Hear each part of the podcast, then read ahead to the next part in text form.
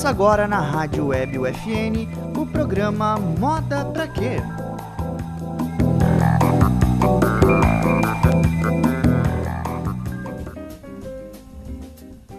Olá, sejam bem-vindos ao Moda Pra Quê? Esse é o programa da Rádio Web UFN que faz uma conexão entre moda, comportamento e que dialoga com várias outras áreas do saber e do fazer humano, tanto para construir como para desconstruir e principalmente repensar a moda.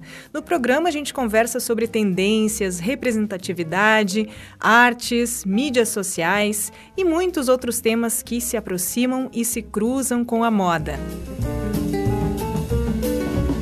Eu sou Carla Torres, professora do curso de jornalismo da Universidade Franciscana, e estou com Henrique Goulart, que é designer de moda, figurinista, professor e, claro, podcaster, né, Henrique? Tudo bom? Tudo bem, Carla. Muito bom estar aqui contigo pela primeira vez, hein? Pela Quando... primeira vez em estúdios, depois de quase um ano de programa, não é mesmo? A pandemia nos autorizou a essa altura com uh, essa presença quase física, né? Porque a gente está aí bem distante, mas pelo menos nos enxergamos agora, né? Uh, tô bem feliz de estar aqui. Eu acho que vai é um outro momento também do programa, né? Porque contato físico, uh, contato visual, desculpa, uh, ajuda a gente a elaborar melhor as, o programa, justamente, né? Porque a gente consegue sentir aí conectar melhor os pensamentos através do olhar. Com certeza. E deixa eu ver, quase um ano, Henrique, a gente o que, que a gente estava tratando? A gente estava pensando o programa naquele momento, a gente, a gente já tinha algumas pautas em andamento. Mas, uhum. gente, muita coisa aconteceu nesse ano pandêmico. A gente, eu não sei vocês, mas para mim parece que o tempo está um pouco acelerado. É, de uma semana para outra, por exemplo, a gente grava. Hoje, como ele disse, né? Primeira vez que estamos aqui é, dividindo o prédio, né? Estamos no mesmo prédio, estamos bem distantes para poder gravar o programa. Mas é, de uma semana para outra, nas quintas-feiras que a gente tem gravado, parece que voa, né? é muita atividade e tudo. É, eu acho que esse sentimento vem muito pelo fato de a gente estar sempre pelo computador, pelo uhum. celular e pelo computador. Então é muito monótono o meio, né? De certa forma. Mas justamente o tempo voa em todas as áreas e a ah, gente. Einstein explica um pouco isso, né? Eu acho. É, Dentro da sua é. teoria né, da relatividade. Eu gostaria de estudar, estudar mais, saber mais sobre isso, sabe? Me interesso bastante, mas isso é um assunto. A gente pode criar um outro programa, inclu inclusive. Ai, envolve física, eu, eu, eu, te, eu te indico achar outro parceiro, porque aí. Não, mas tá legal, a gente pode explorar. Eu acho que a vida é física e química, né? Tudo se explica sim. por ali. Mas aqui a gente vai falar também, eventualmente, de física e química, porque Vamos. moda envolve indústria, envolve Processos pesquisa. químicos, físicos e tudo mais, né? Exatamente. Porque o tecido nasce da torção de fios, né? Então, isso aí é um processo físico.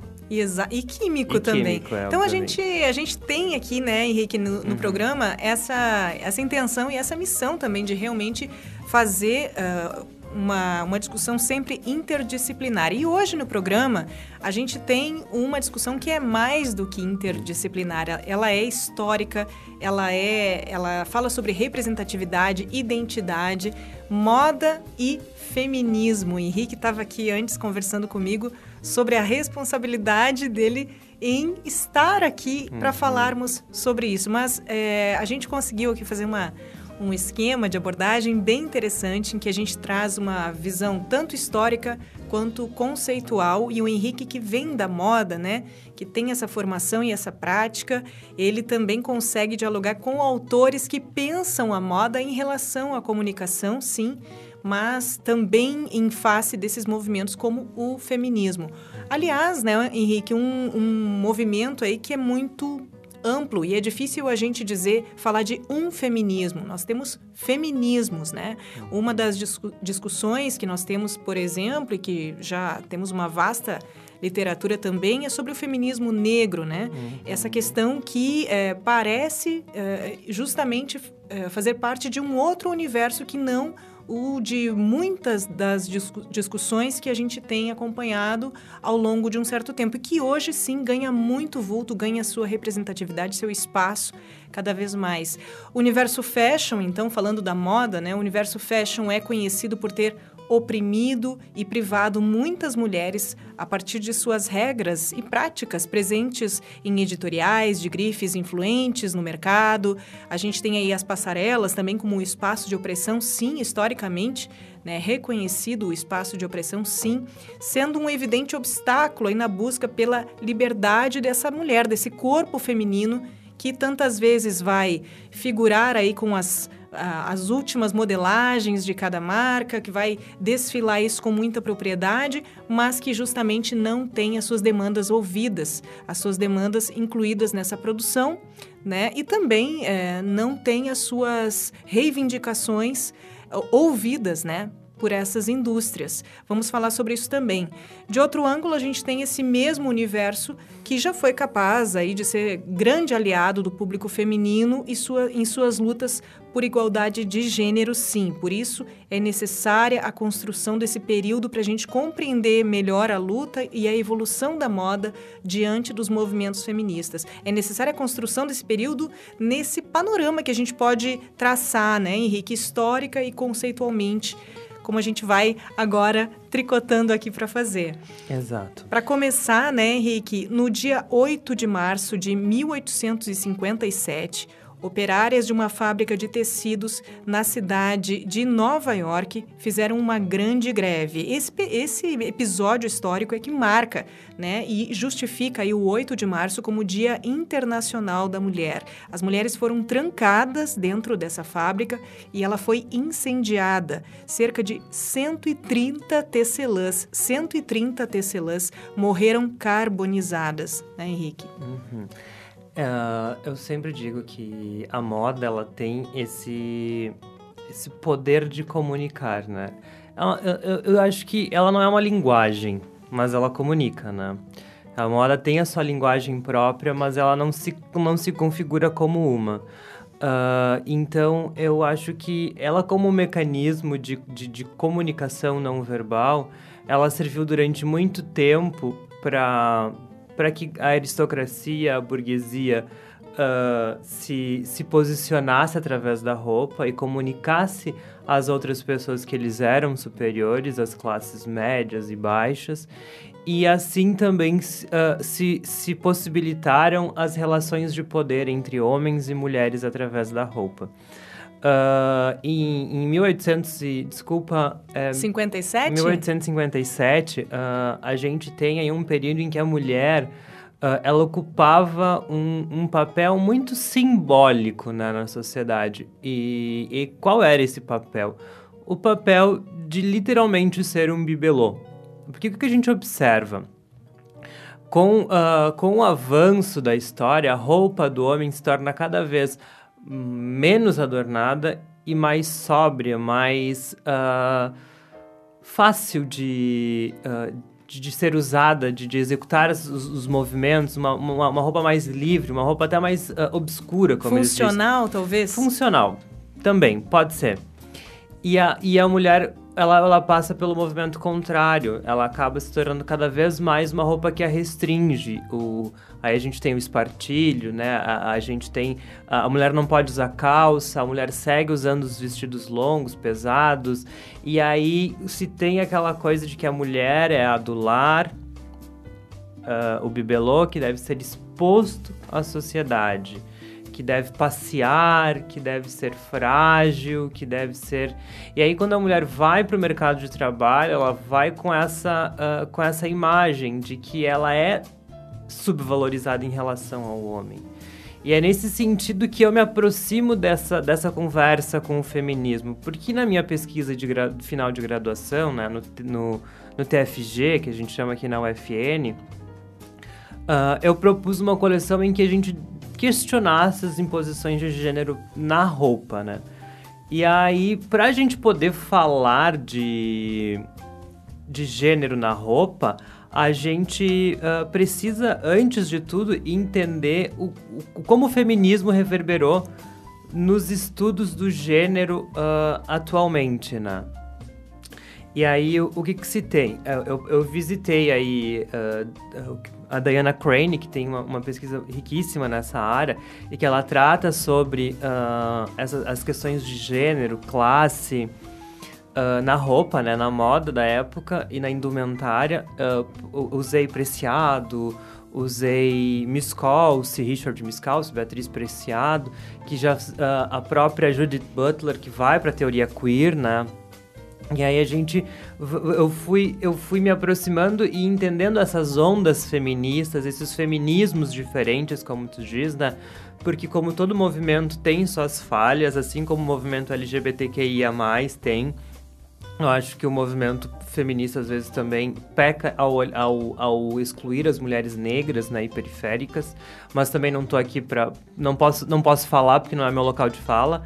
Então, uh, eu acho que a gente vai, vai observando esses, esse, esses movimentos e aí a gente consegue perceber como a moda opera como um mecanismo que é utilizado como ferramenta de, de opressão ou, ou de, de, de regulação desses poderes, entende? Entre gêneros.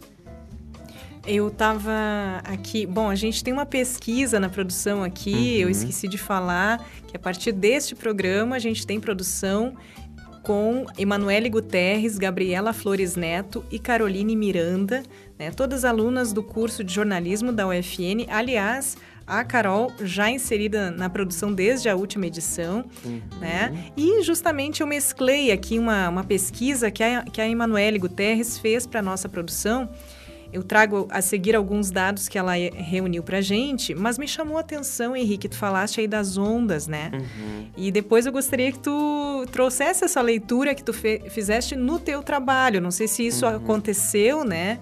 Até eu te disse outra vez que eu quero ler o teu trabalho uhum. por inteiro, né? O teu trabalho aqui de, de, formatura no curso de moda. Eu gostei bastante deste artigo.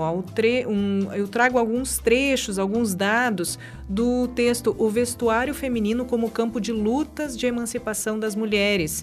É um texto aqui, deixa eu ver a autoria. Bom, mas ele faz parte do 11º Seminário Internacional Fazendo Gênero e do 13º Women's World Congress.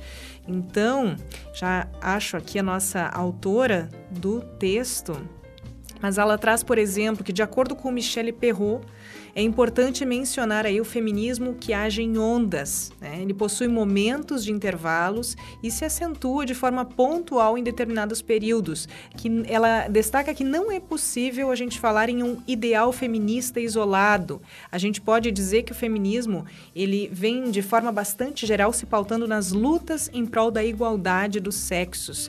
E infelizmente a gente ainda tem essa luta, como tu, tu falaste, a gente trouxe isso no início do programa, entre o feminismo negro e a, o que se diz um feminismo mais abrangente, que se diria, né? Uhum. É, enfim, que por muito tempo, digamos, ditou muitas coisas. E uhum. aí nós uhum. temos essa, ainda essa luta dentro do próprio feminismo, né? Com as suas ondas.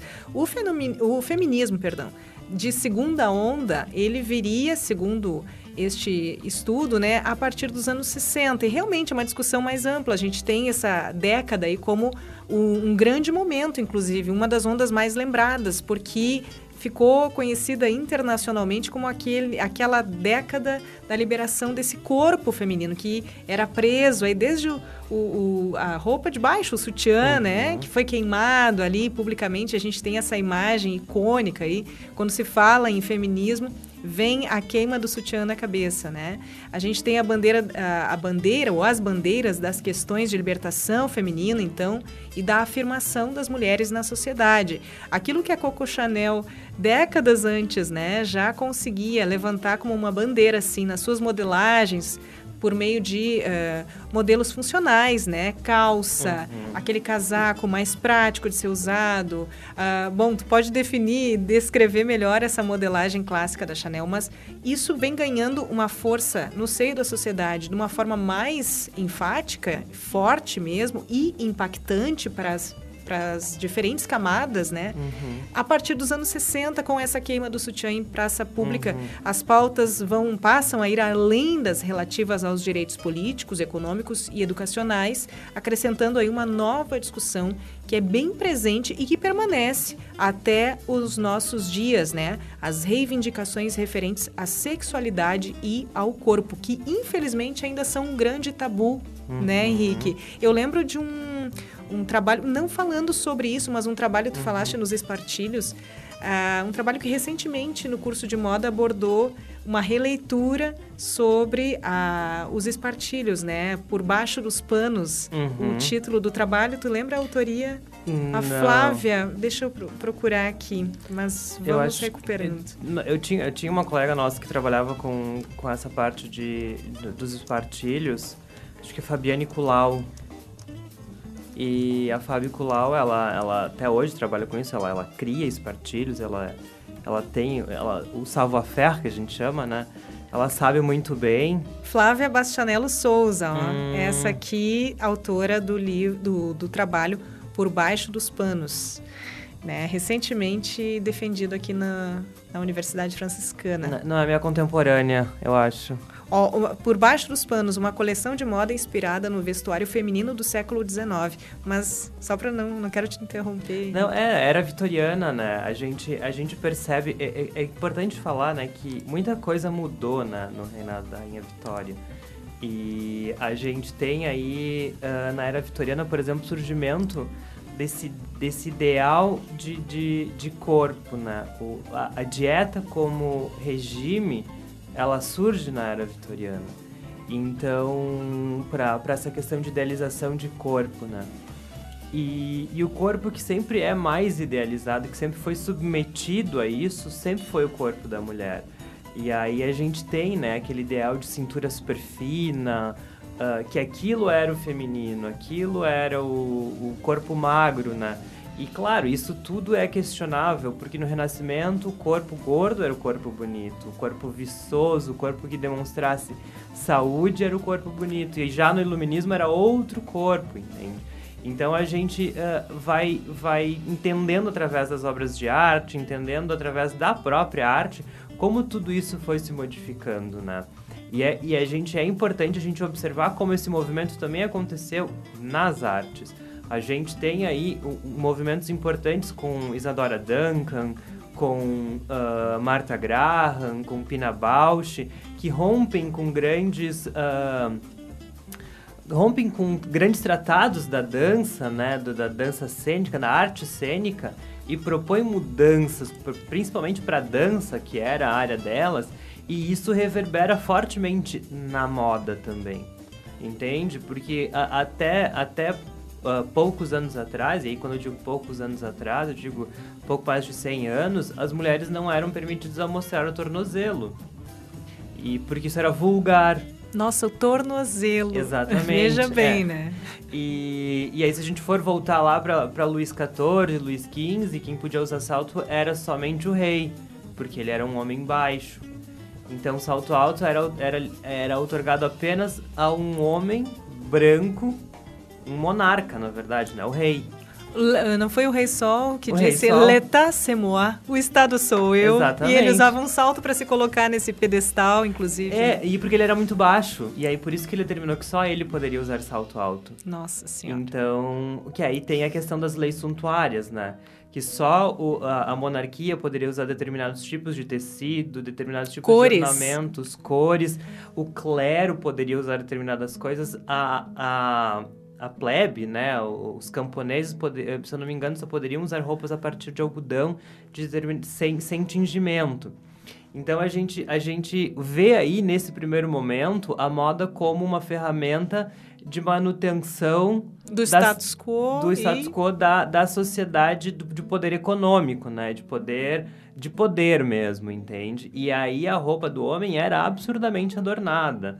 Uh, e aí isso vai, isso vai se reconfigurando ao longo da história, obviamente, porque existem coisas que a gente precisa uh, também uh, entender, né? Que sexualidade, o sexo, ele é dado. A gente nasce com um sexo. Feminino, homem ou mulher, feminino, masculino, que estão, que estão relativamente, que estão diretamente ligados ao órgão genital com o qual a pessoa nasce, né?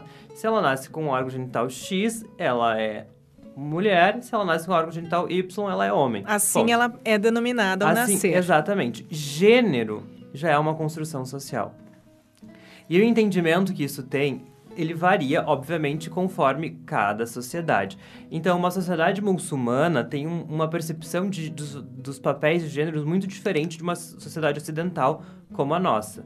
Então, a gente também precisa observar uh, quais são os contextos de onde tudo isso está vindo, né? Mas, falando especialmente de onde a gente está inserido, a gente sempre a gente percebe sim uma desvalorização da mulher ou do, do feminino, né? uh, em relação ao masculino em todas as áreas. Porque se a gente for pegar, por exemplo, uh, uma mulher que adota uh, símbolos masculinos no seu vestuário, né? Vamos usar o exemplo hoje da Carla, que está com um, lay smoking, quando eu cheguei Isca aqui. de giz. Exatamente. Eu pensei, gente, ela ligou diretamente pro Yves Saint Laurent e veio com o seu smoking dos anos 80. Eu amo esse, essa roupa. E aí a gente não tem problema em encarar isso. Por quê? Porque pra sociedade, né? Aí quando eu digo sociedade, o conservador, obviamente, né? Essa, essa atitude da mulher se aproximar da indumentária, da, do vestuário masculino, faz com que ela seja melhor, que ela seja mais poderosa. Porque o homem em algum momento da história se criou essa, essa fanfic, como eu digo, é, é tem essa... fanfic. É, essa, essa superioridade em relação à mulher, né? E, mas o movimento contrário não é visto com bons olhos. E aí, por isso que a gente hoje vive no país que mais mata homossexuais travestis no mundo. Olha quanta, quanto assunto para os, para os próximos programas, Henrique. Exatamente. A questão de gênero, uhum. a questão da, da representatividade e da equidade, sim, é, mas justamente pelo fato de o, o outro lado, no caso, o, o masculino, ao adotar traços. Uhum do que é dito feminino não ser bem visto, né? Por Exato. esse, da, é, esse eu, fato. Eu, inclusive, trato isso no meu TFG porque é, é um ponto muito importante, né, da gente, da gente ressaltar. Que quando a gente fala de desconstrução de gênero, a gente está tocando numa ferida que é muito pesada, que é justamente da hipermasculinização, da, principalmente das nossas crianças, dos nossos meninos uh, aos, a, as crianças que, que nascem do sexo masculino, na sua, forma, na sua formação, e é isso eu digo, geralmente, mais provavelmente ainda na minha geração, a gente não estava outorgado, por exemplo, uh, a, a, a ser sensível, a chorar, a viver a nossa, a, as nossas sensibilidades, porque o homem não é sensível, isso é coisa de menininha. Entende? Isso como construção social. o homem claro, não é sensível. Exatamente. A gente falando assim, o pessoal ligou agora o, não, né, no programa. Não. Como construção social, né? De que a mulher seria o sexo frágil, o homem precisa ser forte. O homem não se abala, o homem não demonstra fraqueza. E aí, e é muito engraçado porque uh, eu recentemente estava conversando com um amigo sobre como em relações recentes, e eu, eu, digo agora, com, com praticamente 30 anos, uh, quando, eu, quando, a gente, quando eu me envolvo com alguém, por exemplo, eu disse para ele, é, é, é, patético porque eu fico quase como um adolescente numa relação, sabe? Tipo, naquelas, naquelas trocas de mensagens e tudo mais. E aí ele, ele me provocou isso em, em, em mim. Ele disse, porque a gente não teve isso. Porque nós não éramos uh, jovens heterossexuais. Então nós somos tolhidos desse direito de demonstrar esse afeto, porque na nossa época isso a gente tinha que ser o quê? A gente tinha que ser o, o, o homem, a gente não podia demonstrar essa feminilidade, a gente não podia demonstrar o nosso lado homossexual. Então a gente, o que, que a gente fez? A gente deixa de viver essa parte. E é isso tudo se opera através da roupa, porque se, se, se tu, se, na, por exemplo, eu, eu lembro muitas vezes do bullying que sofria né, na, na escola justamente por ser mais arrumadinho, por arrumar mais o cabelo, por cuidar da pele, por combinar a roupa. Porque, assim, obviamente que o gosto pelo estético, né, foi o que me, me levou à a, a, a moda. Entende? Não, não é uma coisa gratuita, né? A gente tem uma predisposição que a gente vai descobrindo ao longo da vida, assim. E eu sempre tive esse gosto pelo estético, sempre gostei muito de olhar essas, essas coisas que envolvem arte e tudo mais. Sempre gostei de entender como é que funcionava a moda e, e, e nessa relação. Então eu acabava tendo um cuidado maior com a minha aparência. E isso, e aí o gestual que, que, que também fala pela gente, né? O nosso corpo, o nosso gestual é um código que fala pela gente. Então, o, o, então tudo isso vai, vai, vai reverberando e as pessoas vão, vão, vão notando essas diferenças e aí a gente vai, vai enfim, sendo, sendo recebendo os rótulos, né? Aí é, é o que, que, que, se opera essas, essa, eu acho que essas relações de poder, entende? Claro.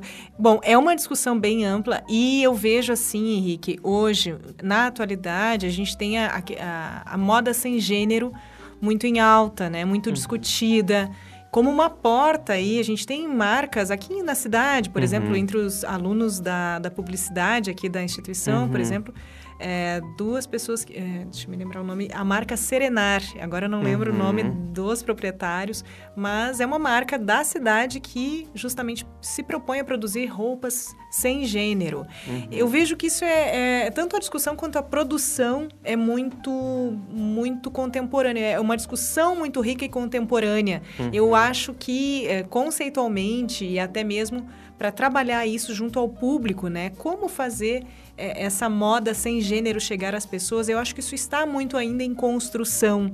Então, quando tu falas assim desse não espaço da não liberdade para trazer traços femininos para um, um corpo que é reconhecido ao nascer como masculino, isso como algo, uma barreira ainda, uhum. eu vejo como um contínuo quando a gente pensa na moda sem gênero. E hoje o tema sendo uh, moda e feminismo, a gente poderia então pensar justamente que é, vai muito além do nome feminismo, é da a desconstrução desse gênero uh, uh, reconhecido historicamente como feminino, quem sabe. Uhum. Esse seria, né, uh, evoluindo aqui na discussão, me parece um ponto mais rico, né, um, que corresponde mais a uma necessidade que a gente tem hoje, uhum. né, de desconstruir. O que, que, é feminino, afinal, né? Eu acho que a Judith Butler, né, faz uma reflexão muito interessante sobre isso, quando ela fala sobre a questão da performatividade do gênero, né? o que, que é ser feminino e o que, que é ser masculino, justamente no sentido de que como cada um performa a sua identidade de gênero, a sua sexualidade, né? E aí vamos entender sexualidade não como um, algo fechado, né? Mas sexualidade como algo que define o indivíduo no mundo, entende? Como eu me relaciono com outras pessoas, como eu sinto afeto por outras pessoas, como eu me comunico, sexualidade na sua totalidade, né? E aí tem inclusive uma entrevista da Laura Miller que é muito interessante em que ela fala sobre sexualidade, que, é, que eu acho que deveria rodar inclusive em escolas. Uh, mas a, a grande questão é que eu acho que é importante a gente entender que o feminino ele não se encerra nele mesmo, né? Não existe um guia perfeito do que é ser feminino, porque justa, eu, eu justamente concordo com a Judith Butler nesse sentido em, em, que a, o, fe, o, ser feminino ele é múltiplo. O teu ser feminino é completamente diferente do ser feminino da tua mãe. E, você, e, e vocês dividem, né, um, um, um ambiente social, cultural muito próximo, né? Porque enfim, vocês estão próximas, vocês conversam diariamente ou não, enfim. Mas a forma como cada uma performa a sua feminilidade é muito diferente, né? Então, uh, eu acho que é, é, é, nesse sentido também de observarmos, né? Uh, o que é ser feminino e o que é ser masculino. Porque não é porque um homem é mais educado, mais gentil, mais uh, acessível, até mais sensível, que ele vai deixar de ser menos viril e menos homem do que um homem mal educado, bronco, grosseiro, agressivo, entende? Henrique, vamos, vamos voltar a isso. Eu quero recuperar aqui um dado, o um nome de um, de um e, senhor e, que... E antes, é, antes da gente fala, até falar sobre isso, eu acho interessante a gente citar, inclusive, que nessas gerações mais recentes, né? Geração Z, agora, geração aí de anos 2000, por aí não vou citar nos 90 porque né, é a minha geração daí. Uh, mas a geração dos anos 2000 a gente já percebe uma uh, despreocupação com essas questões. Do tipo, eu não preciso me definir. Entende? Tipo, eu, eu, eu vou conforme eu me sinto bem. Eu, se, se, hoje eu tô me sentindo atraído por, e aí, eu, por mulheres, eu, eu tenho, tenho um crescimento muito grande dessa questão da bissexualidade, né? E aí, e aí a gente também tem a questão do gênero fluido, que eu questiono um pouco essa questão do gênero fluido, né?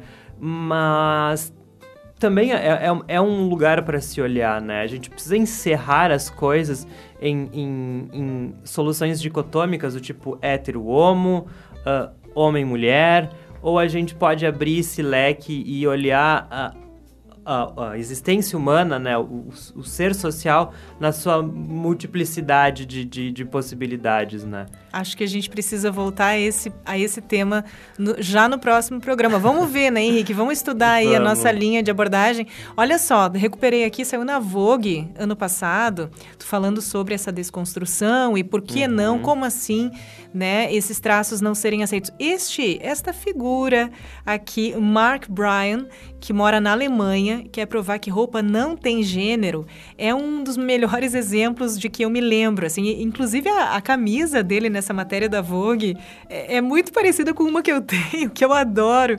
Enfim, uma cor magenta. Olha só, hétero, casado e pai de três, homem usa saias e salto para provar que roupa não tem gênero. Aos 61 anos, o engenheiro que mora na Alemanha prefere saia lápis e salto alto e tem apoio da mulher e dos filhos. Então, é, eu, eu, tento imaginar no Brasil, como tu disseste, né, Henrique, um dos países que mais mata homossexuais no mundo, como uma figura né, apresentada nesses uhum. trajes, literalmente, como ele seria visto e até mesmo tratado. Bom, é uma discussão que eu acho que se estende bastante. A gente tem que voltar a isso. Eu acho que é um uhum. compromisso que o programa tem, né? Porque o, é, muito, é muito contemporâneo e é uma, uma ferida aberta. Mas, Henrique, olha só. Dado o nosso tempo, aqui eu estou olhando o relógio, já temos um tempinho de programa que correu aqui.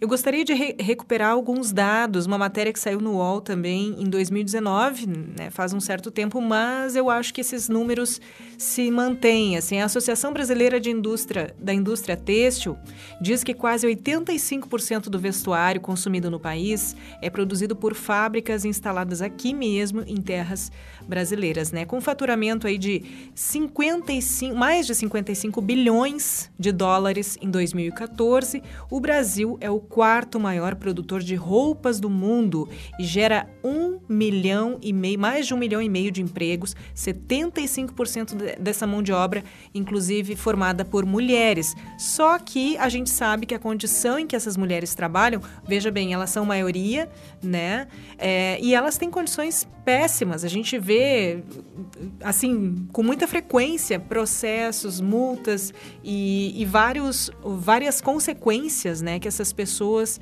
passam também, é, processos e multas para cima das empresas, né? E, e muitas consequências até para o resto da vida que essas mulheres acabam tendo, né? É, desde os anos 2000 aí a gente tem um cenário econômico que começa a demonstrar interesse nesses direitos femininos. E, e justamente a gente estava falando isso no início do programa, o quão, o quão recente é. Na verdade, a maioria dessas discussões, tanto da, do direito das mulheres, apesar de o 8 de março ser referente ao, ao ano de 1857, quando 130 tecelãs, pelo menos, né, faleceram queimadas, então, por reivindicarem melhores salários e condições, a gente tem aí é, no em pleno século XXI, esse cenário que ainda oprime mulheres, aí não na passarela, né? A gente está falando de linha de produção, de indústria têxtil. Não sei se tu queres trazer algum dado, alguma leitura sobre este, essa situação. É, eu acho que, a, que a, a indústria como um todo, né, por ser, uh, eu acho que a gente pode dizer que a indústria da moda ela é feminina, né, porque 75% dos, dos seus funcionários, né, serem mulheres é um dado considerável, né? Um número considerável, né? Então, eu acho que cada vez mais a gente consegue perceber e, e a moda tem se tornado mais transparente, né? Uh, de que, sim, os, as, as equivalências... Não existe uma equivalência, né? No, no processo produtivo uh, da moda. Tanto que durante muito tempo, a grande maioria das maisons, aí uh, eu falo de grandes maisons, né, eram comandadas por homens. Né? E, então, aí a gente vê um crescimento de marcas de mulheres e, e, e tudo mais. Mas na, na, questão produtiva mesmo, eu acho que, que é uma falha que não é da indústria da moda, né? É uma falha geral dessa subvalorização da mão de obra feminina que, que, que precisa ocorrer uh, é justamente essa, essa reavaliação. Eu acho que, inclusive, também a indústria da moda é uma das que mais tem, tem revisto esses posicionamentos, justamente porque grandes uh, nomes da, da moda são mulheres, né? E aí a gente pode citar a maior editora de moda do mundo, né? Anna Wintour, uh, a gente tem no Brasil Lilian Patti, a gente tem a Paula, a Paula Merlo, que é a, a editora-chefe da Vogue Brasil. Então a gente tem mulheres em cargos importantes da moda, né? E eu acho que isso vai, vai promovendo rupturas, pequenas fissuras nessa lógica hegemônica de que o homem uh, foi feito para o, o mundo dos negócios, o homem foi feito para para a indústria, o homem foi feito para uh, para produzir e que a mulher não, entende? Eu acho que é, isso é importante a gente observar também.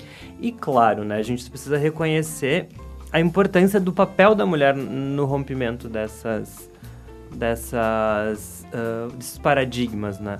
A gente tem a Gisele Bündchen que rompeu uh, o paradigma do corpo da mulher na, na passarela que até então era muito questionável, né? Uma passarela completamente branca, uma, uma passarela completamente uh, eugenista, eu diria, né? Porque não, não existia pessoas negras, né? A gente, claro, a gente teve Naomi Campbell, mas era uma que outra.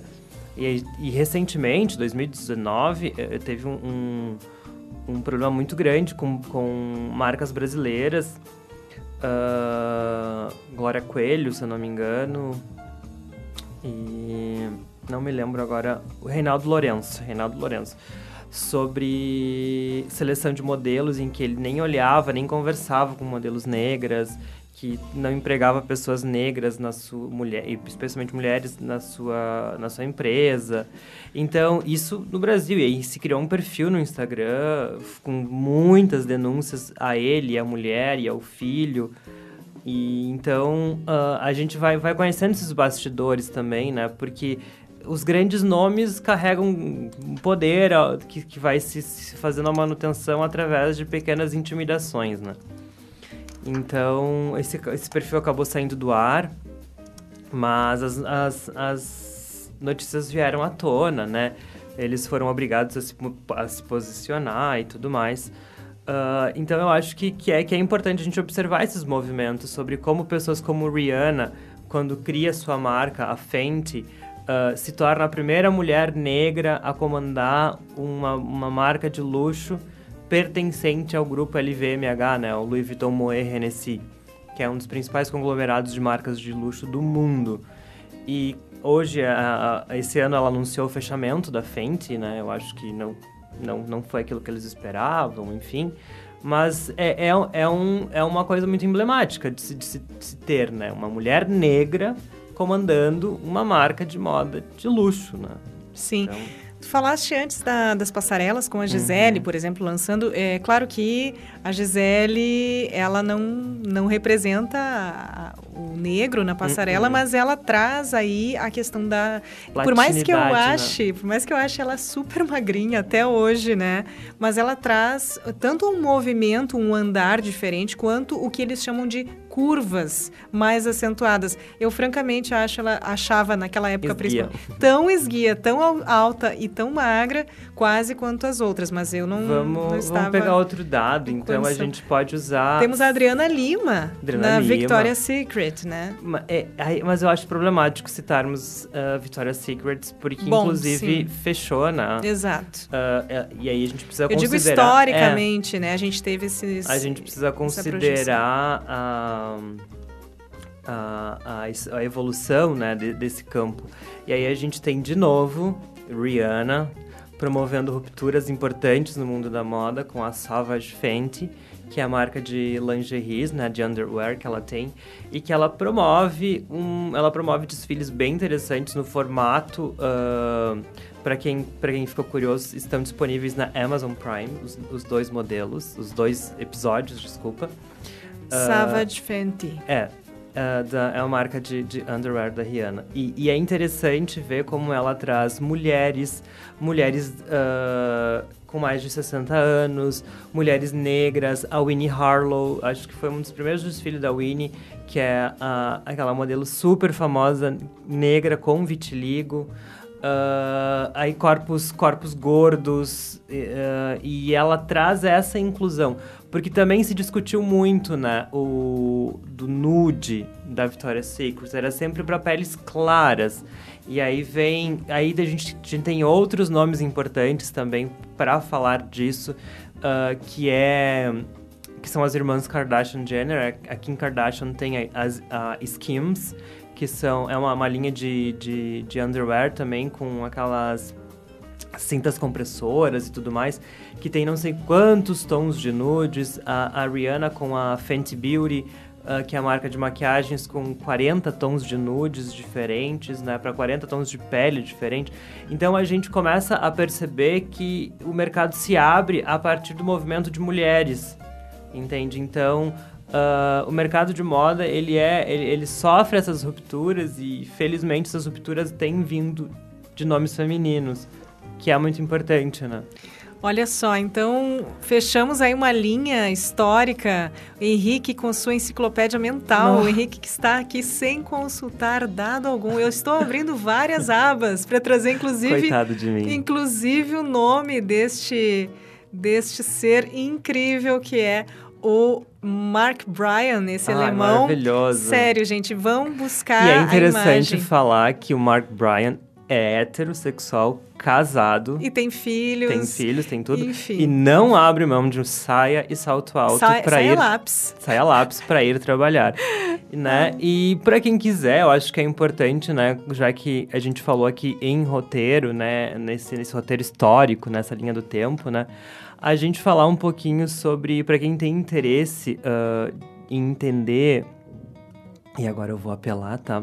Claro, entender vai lá, um, Henrique. Entender um pouquinho sobre esses grandes nomes que promoveram rupturas na moda eu acho que imprescindível a gente falar de Coco Chanel, né? Que trouxe... 1917 aí, ó. Isso, é. Passamos a ter esse modelo... É, o tweed, né? Muito conhecido. Jaquetas, cortes retos, listras, né? Então, calças com no guarda-roupa feminino. Vai lá. Uh, o, é, o... A Chanel traz, né? da, da roupa de montaria a calça para mulher e coloca isso na indumentária dela. Assim como uma coisa que muita gente uh, não sabe, mas uh, quem popularizou o uso da bijuteria foi Chanel, né? Biju, gente, Biju, a biju é, mesmo. É, bijuteria, é, exatamente. E o tecido tweed também foi, foi muito uh, utilizado por ela, tanto que em todas as coleções da Chanel até hoje aparece muito tweed e o próprio taillé, né, que é esse terno, terno com saia, né, o, o blazer com saia que foi o, um símbolo, né? Será da... que o Mark Bryan usa tailleur? Ou só camisa e, e, saia? Não sei. Não sei, nunca vi ele vamos de procurar, Vamos, vamos procurar. procurar. É. E aí a gente tem outro nome muito importante que a gente brinca que era a... a rival da Chanel, que era Elsa Schiaparelli, que ela tinha uma. Ao contrário da Chanel, que era muito clássica, ela tinha um apego muito mais surrealista. Né? Inclusive em relação ao seu relacionamento com o próprio Salvador Dali. Então, é um nome muito importante para a gente ter uh, na mente e conhecer, Elsa Schiaparelli. Como é que, para quem vai buscar, Henrique, vamos soletrar aí, Elsa... É Elsa com S, E, L, S, A, tá? S-C-H-I-A-P-A-R-E-L-L-I, Schiaparelli. Certo, então fica aí uma referência, hum. gente. E aí depois a gente tem mais contemporâneos, a Milka Prada, né? Que também uh, é um nome muito, muito relevante para moda. Uh, vem como, como herdeira né, do grupo, da marca Prada e, e segue uh, a, a Maison do avô. E o último nome que eu acho que é importante a gente ter uh, e pesquisar é a inventora de nada mais nada menos do que o vestido envelope, Diane von Furstenberg, que foi, né, um, que foi um, uma, é uma invenção que até hoje não saiu de moda e nunca vai sair de moda, porque é um modelo absurdamente versátil. Além de lindo, né? É, e ela é um dos principais nomes da moda hoje, junto com outros que, que viriam aqui, Vivienne Westwood, uh, a própria Victoria Beckham. A gente tem grandes nomes de mulheres à frente, de grandes marcas da moda. Mas eu citaria esses nomes que eu acho que alicerçaram a moda para ela ser o que ela é hoje, entende? Principalmente a moda feminina. Então, acho que Chanel, Schiaparelli e Diane von Furstenberg, ou DVF, né? Uh, são, são nomes que, que merecem uma atenção especial. Olha só, e a gente não poderia deixar de falar dele, o Karl Lagerfeld. Em 2014, né, Henrique, ele marcou a primavera-verão com um desfile recheado aí com modelos que marcharam por uhum. causas feministas, inclusive com slogans do tipo uhum. Vote em Coco, Ladies First. Então, tá aí o, o Karl Lagerfeld, que em vários sentidos deixou a sua marca, né? Carinhosa, carinhosamente apelidado, apelidado de Kaiser da moda, né? Porque ele... É, o Karl Lagerfeld, ele... Ele foi a moda enquanto estava vivo, né? Eu, a moda, perso é, a personificação da exatamente. moda. Exatamente. Eu lembro de uma entrevista em que ele fala... Perguntam para ele se ele... Uh, em algum momento, se para ficar em casa ele ficava de pijama e ele fala que uma vez impecável, sempre impecável. Nossa senhora! Então, é, ele era de passar perfume na cama para dormir perfumado. Então, ele era uma pessoa um pouco é, bastante sisuda, né? Não digo tão sisuda. Ele era, né? A gente sabe que ele tinha uma personalidade forte uhum. e tinha essa. Mas de uma capacidade criativa inesgotável. Então. Tanto que, né, foi, foi diretor criativo da Chanel Durante quanto tempo, Henrique? Não, não, não, não, consigo. Nós já tivemos aí um lançamento interessante, importante, em março. Uhum. Uh, que foi, inclusive eu lembro assim, um fundo branco, era um cubo branco, uhum. os modelos recuperando aí várias... Não, mas eu tô confundindo, Henrique, com o Carrier. Hum. Carrier. Não, não, é. Não, a gente, tem, a gente tem desfiles bem emblemáticos que eu acho, assim... Foi Chanel... o preto e branco, o último desfile que ele lançou, uhum. que o uhum. Karl Lagerfeld lançou, né? O preto e branco, o, o enfim, o Pitbull, eu acho, uhum. que tava... Em, em, evidência naquele desfile. Foi o último desfile dele, né? Eu acho que. É, e tem, tem um desfile dele que eu gosto muito, que é o. que acontece em Havana. Eu já ouvi falar, mas esse eu não vi. Então, Vou tá procurar. Tá disponível no YouTube. O que acontece em Havana. Várias uhum. referências aí, né? Não só sobre uh, feminismo, uhum. ia falar jornalismo e moda, feminismo e moda, mas sobre esses nomes que em algum momento também eh, movimentaram o feminismo nas suas criações e nas, nos seus desfiles, né? Ficam algumas referências para você procurar aí. Bom, nós precisamos seguir com vários temas que a gente abriu aqui, mas ficamos por aqui hoje. Qual foi a frase do Karl Lagerfeld que tu falou? Uma vez impecável, sempre impecável. Tá aí, ó. Vamos não. fechar com essa frase do Henrique. Minha não, do Karl Lagerfeld. ok, né? Bom, trouxemos aí. Uh, se o Karl Lagerfeld é a moda personificada, vamos dizer o que de Henrique Ai. Goulart? um aspirante, um aspirante, Ai, um Henrique, estudante. Muito bom contar com a tua presença nesse nosso programa que é tão querido, tão especial, que é necessário, né, uhum. por todas as questões que movimenta. Esse foi o Moda para Quê? E hoje a gente falou sobre feminismo e moda, moda e feminismo, mas também os vários atravessamentos uhum. que são característicos aqui da nossa linha. Eu sou Carla Torres, sou professora do curso de jornalismo aqui da Universidade Franciscana. Com a gente hoje também no programa o Henrique Goulart, ele que é designer de moda, formado aqui pela Universidade Franciscana, é estudante aqui da pós-graduação. Atualmente, qual é o curso, Henrique, exatamente? MBA em mídias sociais digitais. Eu sempre esqueço que é longo esse uhum. nome. É. ele é figurinista, professor e podcaster, claro. Podcaster. Eu, eu, eu ainda reluto em dizer que eu sou podcaster. Mas você Porque é? eu sou podcaster apenas em função do moda, para que é. o Henrique já tem uma trajetória aí como podcaster desde pelo menos 2019, né? Nós temos também na produção do programa, desde o último programa, que foi semana passada, a Emanuele Guterres, a Gabriela Flores Neto, a Caroline Miranda, que são, são alunas do curso de jornalismo e que fazem parte da nossa equipe também. Esse programa conta aí com o Alan Carrion na técnica e nós temos que a nossa edição inédita sempre vai, vai ao ar aqui na, na programação e também no Spotify no sábado às 5 da tarde, com reprises nas terças e quintas-feiras. Um beijo para todos vocês, obrigada pela companhia e até o próximo Moda Pra Quê?